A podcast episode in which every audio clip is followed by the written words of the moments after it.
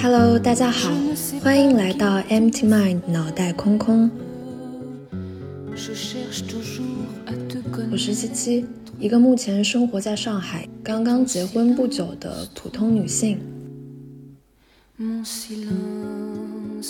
我每个月都非常期待坐在书桌前录播课的这几个小时。今天想跟大家聊的一个主题叫做“允许一切发生的勇气”。我猜很多人肯定看过前几年，包括现在还是很火的一本书，叫做《被讨厌的勇气》，也是我前几期播客提到过的一本书，因为它是一本热门书籍嘛。所以网上对他的评价也是各种各样褒贬不一，但是我看了那些就是贬义的评价或者所谓那些差评，只是把它里面某一些话、某一些观点拎出来进行反驳，但是实际上所有这些跟玄学 相关的不同人写的文章观点。其实它都应该被放在一个更大的体系下去理解。比如说《被讨厌的勇气》，它这个作者岸见一郎，他实际上自己就是阿德勒心理学流派的簇拥者。所以说，在去看这本书的观点的时候，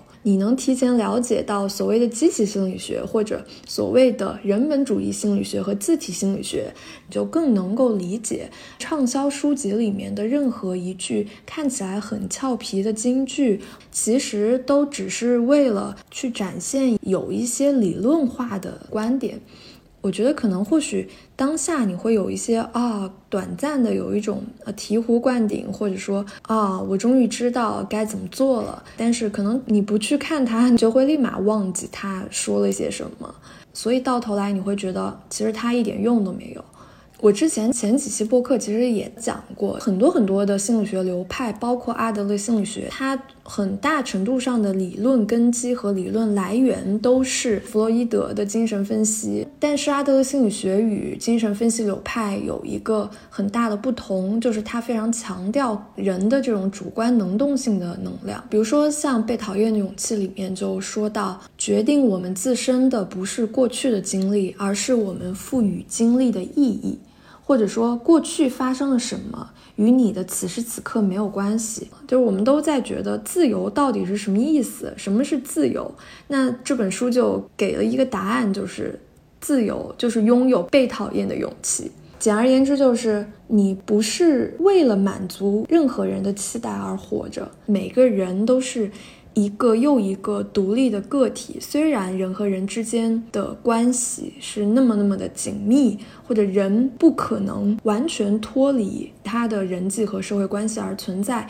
但是也要记住所谓课题分离，不要去改变、控制除了你自己之外任何人的想法、情绪。再用一个更网络化的语言来说，就是尊重他人命运。所以，在这个书的标题里，这个勇气，我觉得可以理解成是一种敢于迈出否定从前惯例的这一步。它需要一种跨出舒适区、跨出这个思维安全区的这种勇气。说到这个，我就想跟大家分享一下前段时间我经历的情绪上的一个比较大的撕裂和崩溃的过程。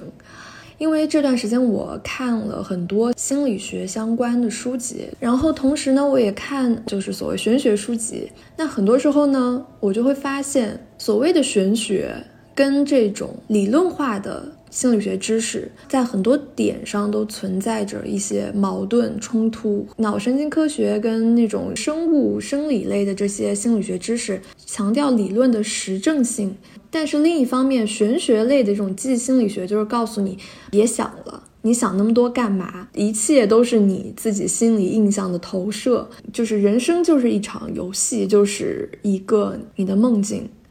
可能一部分也是因为我要做播客的这个原因，我不断的想去吸收各种各样的知识，我试图做自己的心理咨询师，但是。其结果就是我自己先崩溃了，所以我算是知道为什么有的心理学家自己其实就很抑郁，或者自己都无法处理自己的心理问题。可能真的是因为，其实人的心理能量是有限的，你的精力和心力是非常有限的。因为我真的是挺投入自己真情实感的，不断的想要去平衡，想要去自洽。但凡有一点点情绪的波动，或者说负面情绪出现的时候，我就很拧巴，不允许自己不自洽，我不允许自己有负面情绪。所以为什么我这期想跟大家分享叫做“允许一切发生的勇气”？我现在越来越体会到，就是任何事情，如果你一昧的去强调。正能量不允许所谓的负面的东西和负能量的出现，你去压制它、压抑它，不承认有负才有正，有正才有负这种世间一切人类事物都共有的这种两极的天性。那如果一切负的东西、阴面的东西全然的压制不被发泄出来，那么那就意味着可能最终有一个更大的反差和崩盘出现。比如说，我在读这个弗洛伊德的人格理论的时候，我就发现，对弗洛伊德的批判者就认为他过度的关注人性的消极面。比如说，弗洛伊德认为人的本能有两大类，一个是性本能，就是所谓的利比多；一个是死亡与攻击的本能，他称为塔纳托斯。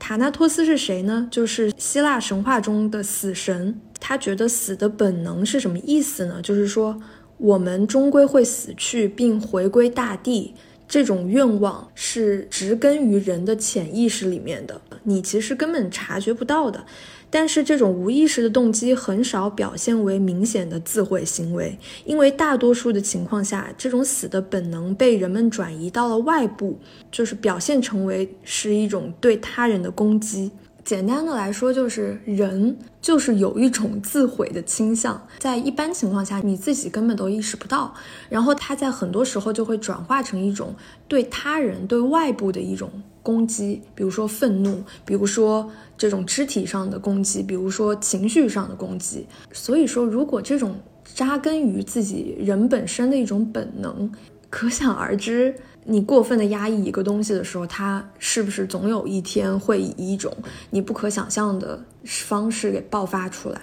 我觉得可能真的不是说有负面情绪就是非常不正常的，就是立马要把它消灭，立马要把这个火苗给压灭，同时也要允许其他人有负面情绪，不要过度的去压抑和抗拒它，很多时候需要让它疏解出来。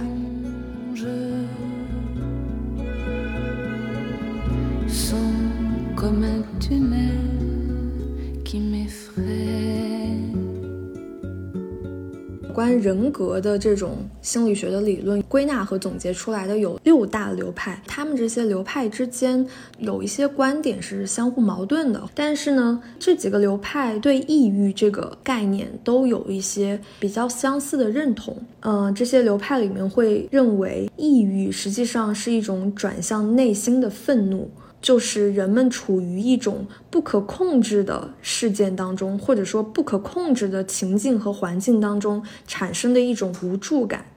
这种无能为力的感觉就是抑郁。我觉得对于一个人来说，人在现实生活中做出的很多努力，比如说努力挣钱，比如说努力的去获得某些。所谓的社会地位和建立自己的人脉，获得更多更多的社会资本，其实都是在为了获得一种掌控感，为了获得更多更多的掌控感。通过各种各样的手段获得这个掌控感是一个方面，另一个方面就是能不能通过拉大自己的这个掌控的区间获得掌控感呢？也就是说，允许所有事情发生和流动起来。就不要那么紧张了，就是什么兵来将挡，水来土掩，先允许一切发生。一方面可以允许外在于自己的所有的人和事情对你本身做出任何的反应，这些都是你无法真正去控制的东西。允许别人的同时，也要允许自己。比如，总的来讲，就是允许自己是一个不够好的人。而且觉得自己不够好，这个事情可能是这个世界上绝大部分人都一直拥有的一种心态。这也是我对自己说的，就是你一定要一定要知道，你不是一个人，大家各自面对的生活环境不同，可能有的人是千万富翁、亿万富翁，有的人就是呃是一个普通的职员，是一个学生。任何任何一个人，他都会面临着这种我不够好，怎么变得更好？为什么很多时候大家现在心态都越来越焦虑，越来越不好？就是因为大多数时候大家看到的都是彼此最高光、最美好的那一面，你看到的都是已经成功的人和事。所以，其实允许也就是一种承认，承认吧，人类就是这样。允许就是在承认的基础上，坦然的去面对。比如说，我最近在看一本书，叫做《我们为什么做出不利于自己的行为》，英文叫做 “Get out of your own way”。我觉得英文这个翻译可能更更准确，就是从你自己的这个路上出来。很多时候，我们把自己对这个世界的认知、这个世界的解释，当做了这个世界本身。他总结的观点就是，这种恐惧、拖延、焦虑等等这种行为，实际上都是一种自我挫败行为。就是你，你不停的在逃避你自己内心深处的渴望，你拒绝承认它，然后你想想方设法的编出各种理由去逃避它，不去承认和面对它。比如说，这个书的作者他在前言里面就说到。他自己在医学院苦读两年之后，几乎要退学了，因为他觉得这些东西对他来说没有任何吸引力。但是他会发现，他很喜欢跟病人待在一起聊天，他很有同理心，能够感受到对方的痛苦，就很喜欢去跟他们交流，去安抚他们，去减轻他们的忧虑。后来他就慢慢的有了一个机会。进入了一个精神病学教育与研究基金会的一个项目，这个项目就是在这个精神科的病房跟病人交谈，他就会觉得这项工作对他来说非常容易，非常自然。但恰恰是因为这个原因，他就开始质疑自己，他很抗拒把这个事情作为自己的工作，因为在他的这种惯性思维的这种模式里面，工作不应该是一件让你享受的事情。而是一件要让你忍受着去做的事情，然后他就把他的这个想法告诉了他当时的导师，然后他的导师就说：“你就做这个工作吧，你就成为一个精神病科的医师呀。”但是这个作者就说：“我觉得不对，这个好像看起来是一个很简单的出路。”然后他就说，他导师的回答改变了他的一生。他导师跟他说了一句话，就是有时候简单的出路就是正确的出路。其实我觉得这个例子它无关乎所谓到底是艰难还是简单的才是正确的职业选择，而是实际上没有任何一个约定俗成的经验和所谓的真理告诉你简单的道路就是正确的道路，或者说艰难的道路就是正确的道路。没有，不要被这些东西给执念住，去影响你真正的选择。就像上一期播客里我回答听众问题的时候说到，就是顺势而为吧，就是没有那么多真理道理条条框框。任何一个此时此刻发生在你身上的事情，任何一种你所处的环境，都不是说明你懦弱或者说明你不行。所有所有的情绪和心理问题的第一步，就是不要先去苛责自己。前两天我我自己一个人去那个我家附近的图书馆，然后呢，中午的时候我就我就一个人坐在那个一楼的沙发上听播客。很巧的是什么呢？就是，呃，我在刚刚开始做我自己播客的时候，我有一次在小宇宙平台上就刷到了这个播客，叫做《纵横四海》，然后我当时就进去听了几期，就是它前面的几期。每一期都是在讲一本书，也是跟这种呃心理呀、脑神经科学相关的书。我觉得他讲的很好，因为他就是整个的把这个书剖析给你，把它重点拎出来。然后我当时还想说，哎，人家这个内容做的真的很不错。我这些内容显得好像很单薄，我还把人家当做那个跟我同类的这种新兴播客的这种竞品来听，就是他可能更多的是从知识和理论上去跟大家分享一些很干货的内容，所以也也很推荐大家去听一下这个播客。然后说回来，就是我那天正好就在听那个播客的最新一期，叫做《母爱的羁绊》这集，它其实也是介绍了一本书嘛。呃，具体怎么样，大家可以去搜搜看，可以去听听看。然后呢，他这期其实就是在说，不光是母亲吧，就是其实是跟自己父母、自己原生家庭的一种互动关系。然后呢，这集当时我听到一个点的时候，我我记得我就是坐在那个图书馆一层，开始忍不住就是狂掉眼泪，然后突然就哭得很伤心，累积的一些情绪就在说到的某一个点上，就那个点上就释放了。大概那个点就是说，要成为一个所谓的成人，成为一个真正的独立的生存在这个世界上的个体，他与父母的关系必须要面临这一种切割和分离。无论是正面的状态也好，还是负面的状态也好，就无论它是一种什么样的形式，这个本身这个过程，只要你要从一个孩子真正的变成一个。能够独立生活在这个世界上的成年人这样的一个形态，必须都要经历这种分离的痛苦。就算你和父母的关系是很密切的、很良好的边界感的，但是他就说我也会痛苦啊。就是虽然我跟父母的关系，我跟母亲的关系特别好，没有太多那种负面的纠缠和羁绊，但是想到很多时候，我想到我再也无法，可能尽管。你与父母的关系可以一直保持着沟通，也可以很良好、很亲密，但是你无论如何，你也不可能再回到那种小时候那种三人家庭的感觉，时光也一辈子都不会再回去了。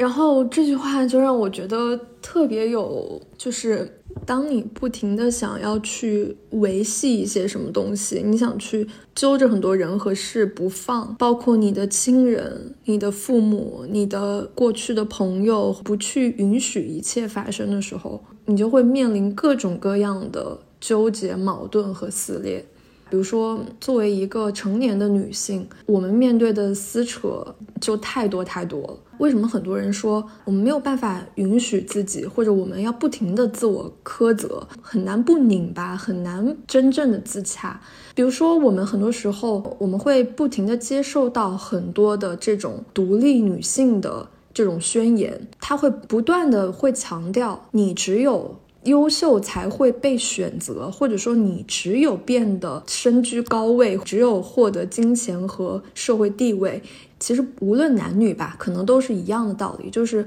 所谓的功利主义视角，就是说你一定要把自己变成这个世界的强者，你才会只有这样，你才会获得真正的掌控感，你才会被爱，你才会被别人选择。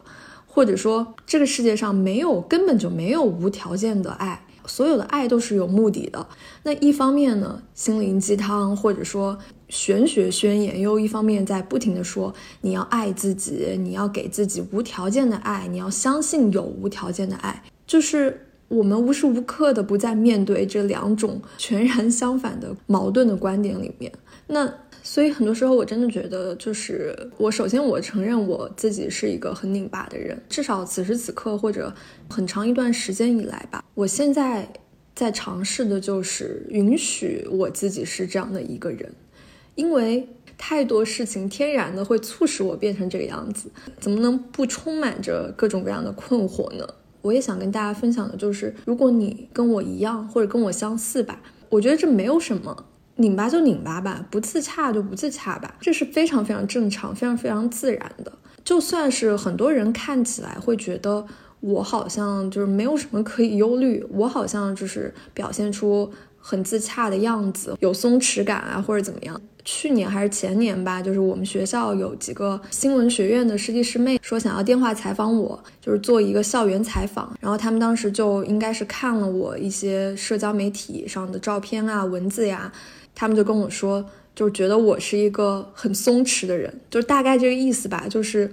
呃，好像什么都云淡风轻的，然后慢条斯理的。但是现在我，我其实也想放下这个心态，就是我其实挺拧巴的，我也真的还挺拖延的。可以这么说，我觉得绝大部分人都有拖延症，或者或多或少不同程度的拖延症。而且我相信，在很多人心里，自己的那个拖延症的程度已经很严重了。我觉得治疗拖延症的终极绝招就是允许拖延症发生。还是这个道理，就是允许一切发生嘛，就是你你要允许自己有拖延症，允许拖延症发作，不要去太对抗它。呃，比如说，首先你今天想做一些很有掌控感的事情，比如说，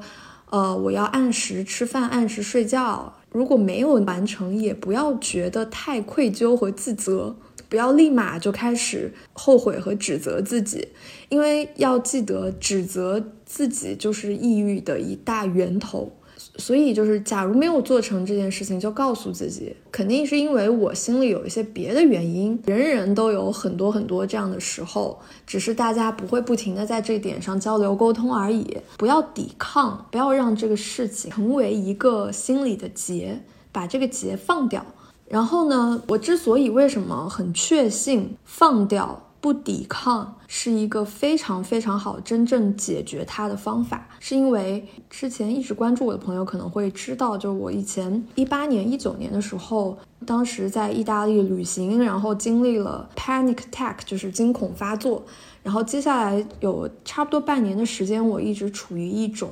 焦虑里面。总之呢，就是我当时在意大利是被医生诊断为。Panic attack 就是突然心悸、心慌，然后心跳速度非常非常快，就是整个心要蹦出来那样，然后就觉得自己有这种死亡焦虑，或者说就害怕自己挂了。就是虽然当时从意大利回来之后就暂时缓解了，但是大概有半年时间，这个症状会时不时的发作一下。呃，很多时候我会突然莫名其妙的就会突然感觉很。很慌张，我相信很多人或多或少会有一点啊，但是那半年的时间里面，我是比较频繁的发作，然后很明显的心跳加速，整个心脏要蹦出来的感觉，然后突然你会觉得，就整个世界都跟我没有关系，然后你会觉得自己好像是鱼缸里的一条鱼，就跟这个世界隔绝起来，很陌生。我坐在车里开得很快，我就会非常心慌。我就感觉自己要被甩出去，或者我走在路上，我甚至担心天上掉下来什么东西砸在脑袋上，这种就是已经是超越正常的那种焦虑的范围了。然后那个时候呢，我就尝试去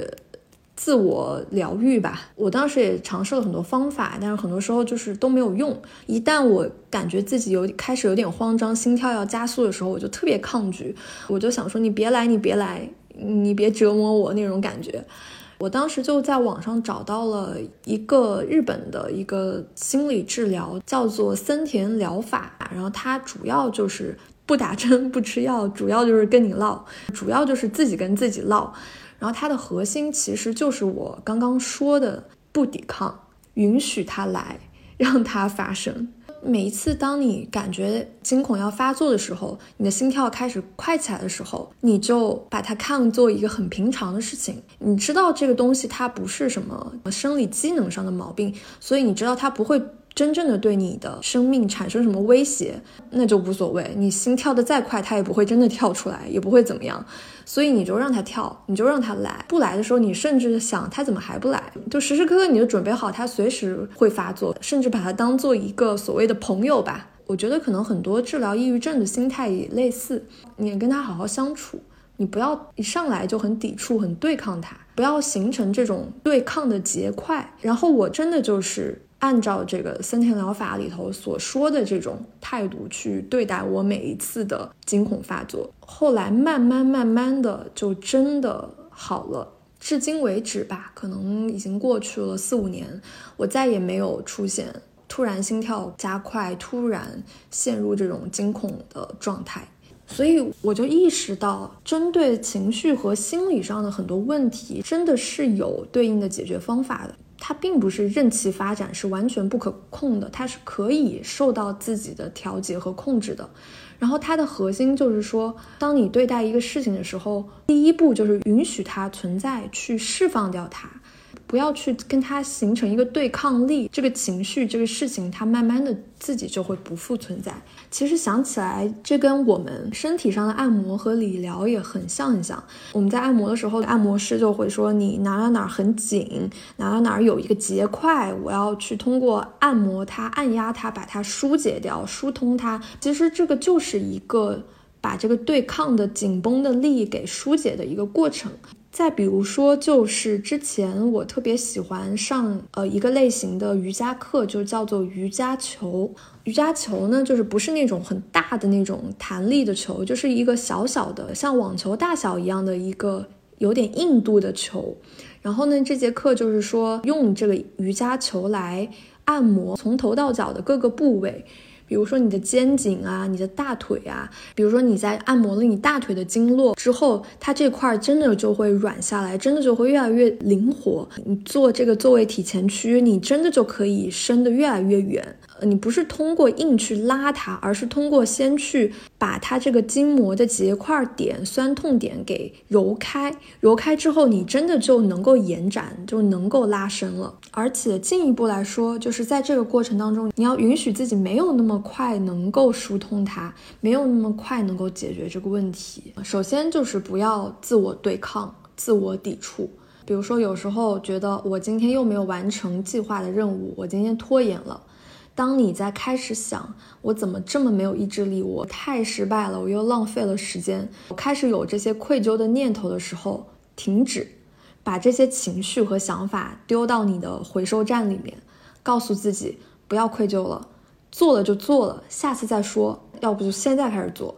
因为为什么呢？因为你这种过度的苛责自己，这种负疚感、愧疚感，反而会。进一步消耗你的心理能量，就导致你在明天、第二天或下一次的时候，你需要通过再次放纵自己去把这个消耗的心理能量给补上，就得不偿失了。所以你干脆就放掉这次的拖延就好了。然后呢，在开始做以上的这些允许的动作之后呢？下一步就是把自己脑子里装满的那些自我纠结、批判、怀疑这些所有的空间都腾出来。怎么腾出来呢？一个是说给自己听，就其实像我此时此刻在做这个播客一样，我通过说给大家听的形式，我其实就是在说给我自己听。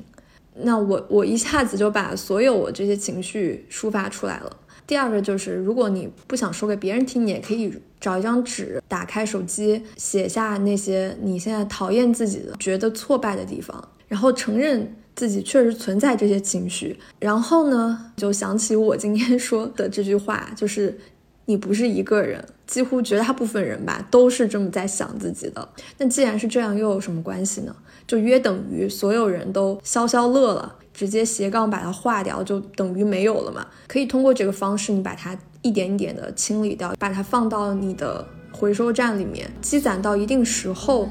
你就爆发一次，你就允许自己情绪崩溃一次，你可以大哭一场啊，或者说是怎么发泄一下，就是在不伤害其他人的前提下清空你的回收站。